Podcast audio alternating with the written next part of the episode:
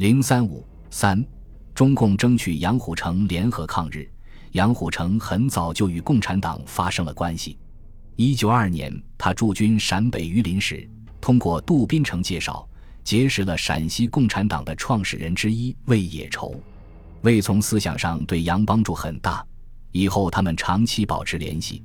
魏曾长期在杨的部队中任职，后来共产党人南汉宸也来到杨的部队。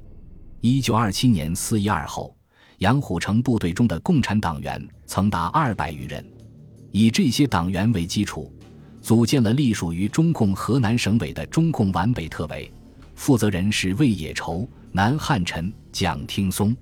在中原大战中，杨奉蒋介石命率部返回陕西。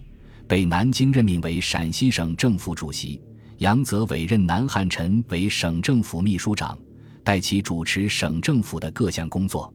一九三三年，蒋介石对杨多方施加压力，要求撤换南汉宸，南才离开杨的部队。此前，杨部第三十八军驻防陕南时，曾与在川北的红四方面军秘密签订了互不侵犯协议。中共八一宣言发表后。白区党组织开始派人做杨虎城的工作，争取他与刚刚结束长征、到达陕北的红军联合抗日。一九三五年十一月初，申伯纯受中共北方局南汉宸的委托，前往南京会见在那里出席国民党五全大会的杨虎城，向他传达八一宣言的内容，并且说：“汉宸因为十分关心你和十七路军目前的困难处境。”所以托我来向你说明中共和红军的主张，他并且愿意沟通红军和十七路军的关系。如果你愿意的话，将来双方可以建立抗日友好、互不侵犯协定。我这次来看你，主要是为了这件事。当时的杨虎城，既因自己不久前在陕南剿共失利、损兵折将而苦闷。更因在南京期间耳闻目睹蒋介石统治集团不顾民族安危而争权夺利，从而对国民党失掉信心。他听申伯纯转达南汉宸的话后，认为南谈的问题很好，他也正想找中共的关系。杨告诉申伯纯，江西的红军经过长征已到达陕北，今后西北的形势将是严重的，必须有一个彻底的办法。可是他又认为。南汉宸讲的是一些原则，具体办法没有讲。杨主申赶快回天津找南汉宸，问清具体办法后，再到西安找他面谈。中央红军长征到达陕北不久，毛泽东就派红二十六军政委汪峰去西安，直接做杨虎城的工作，争取十七路军与红军联合抗日。一九三五年十一月的一天，毛泽东找汪峰详细了解杨虎城的情况后。要他作为红军代表去西安做争取杨虎城的工作，并叮嘱他与杨谈判一定不要破裂，要谈和。对杨要多看进步的，少看落后的；要多鼓励抗日士气，少谈以往不愉快的事情。汪峰到西安一个星期后的一天晚上，杨虎城在新城秘密会见他，向他提出三个问题：一、十七路军中许多人认为红军不讲信用。孙蔚如部驻汉中时，与红四方面军定有协议，红四方面军无故攻击汉中地区。二，十七路军警备旅长张汉民是共产党员，但红二十五军在陕南炸水九间房设伏袭击，并把张汉民杀害了。三，主力红军北上抗日，提出联合一切抗日部队，这个主张好，但如何帮助东北军和十七路军？对此。汪峰做了详细回答。关于第一个问题，汪峰说：“孙部驻汉中两年，没有发生大的摩擦，孙部兵员有了很大发展，这说明红四方面军是信守了协议的。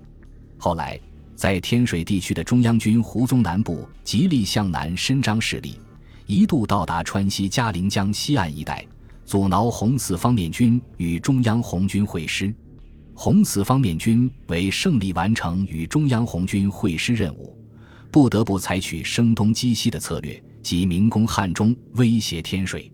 红军向汉中进攻时，胡部以为我攻天水，撤回了驻川西的部队，使红四方面军得以安全渡过嘉陵江，与中央红军会师。汪海解释说，汉中是个盆地，红四方面军如决心消灭孙部，可依靠川北苏区，从东南西三路出击，合围南郑，使汉中腹背受敌，不是更易得手吗？何必单从西路进攻呢？这也说明红军攻击汉中是调动胡部的手段，不是以歼灭孙部为目的。关于第二个问题，汪峰说。红二十五军从鄂豫皖长征到达陕南，本想休整，可是十七路军柳彦旅天天尾追，逼得红军被迫还击。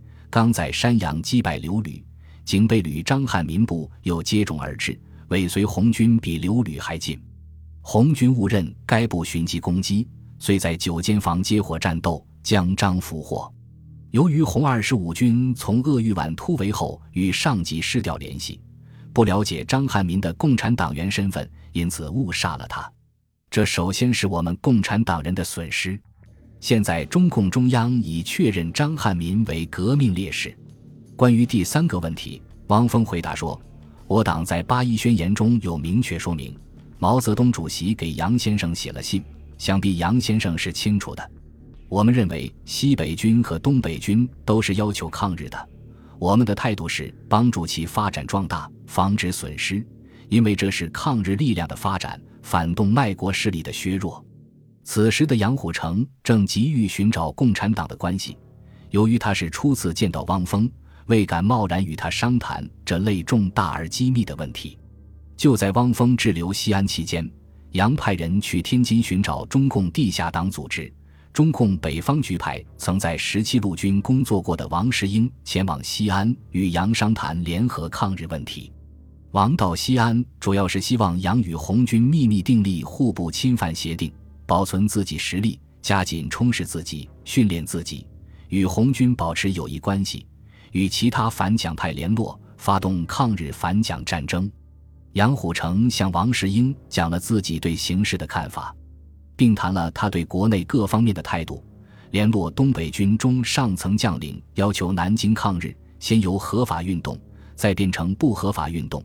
对中共和红军维持原防互不侵犯，交通运输上在可能范围内可以帮忙。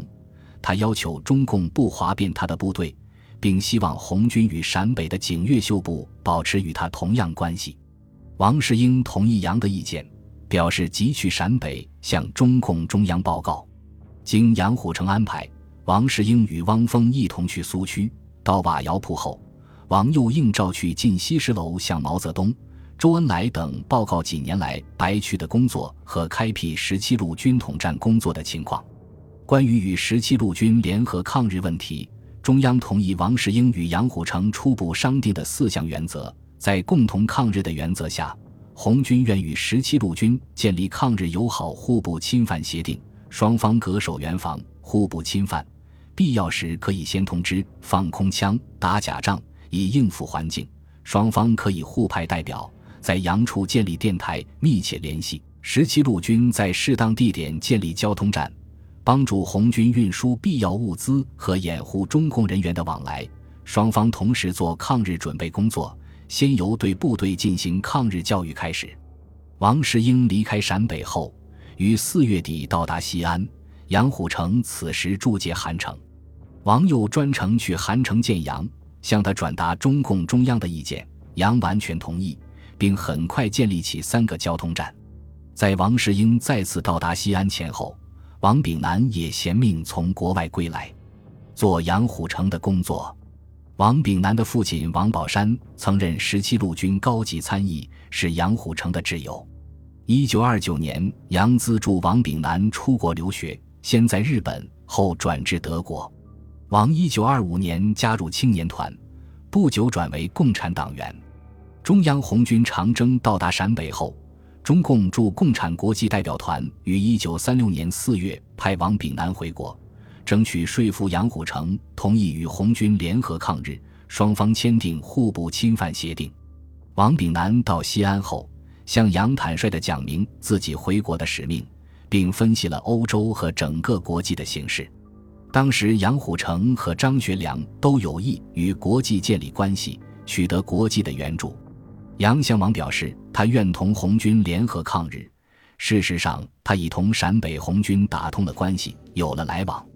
王炳南就把争取杨虎城的情况用暗号致电巴黎《救国时报》，转中共驻共产国际代表团。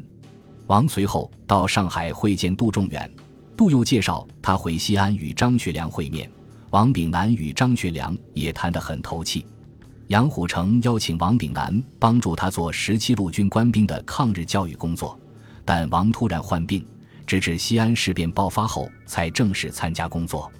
一九三六年八月，中共中央任命张文彬作为红军代表前往西安，专门做杨虎城的统一战线工作。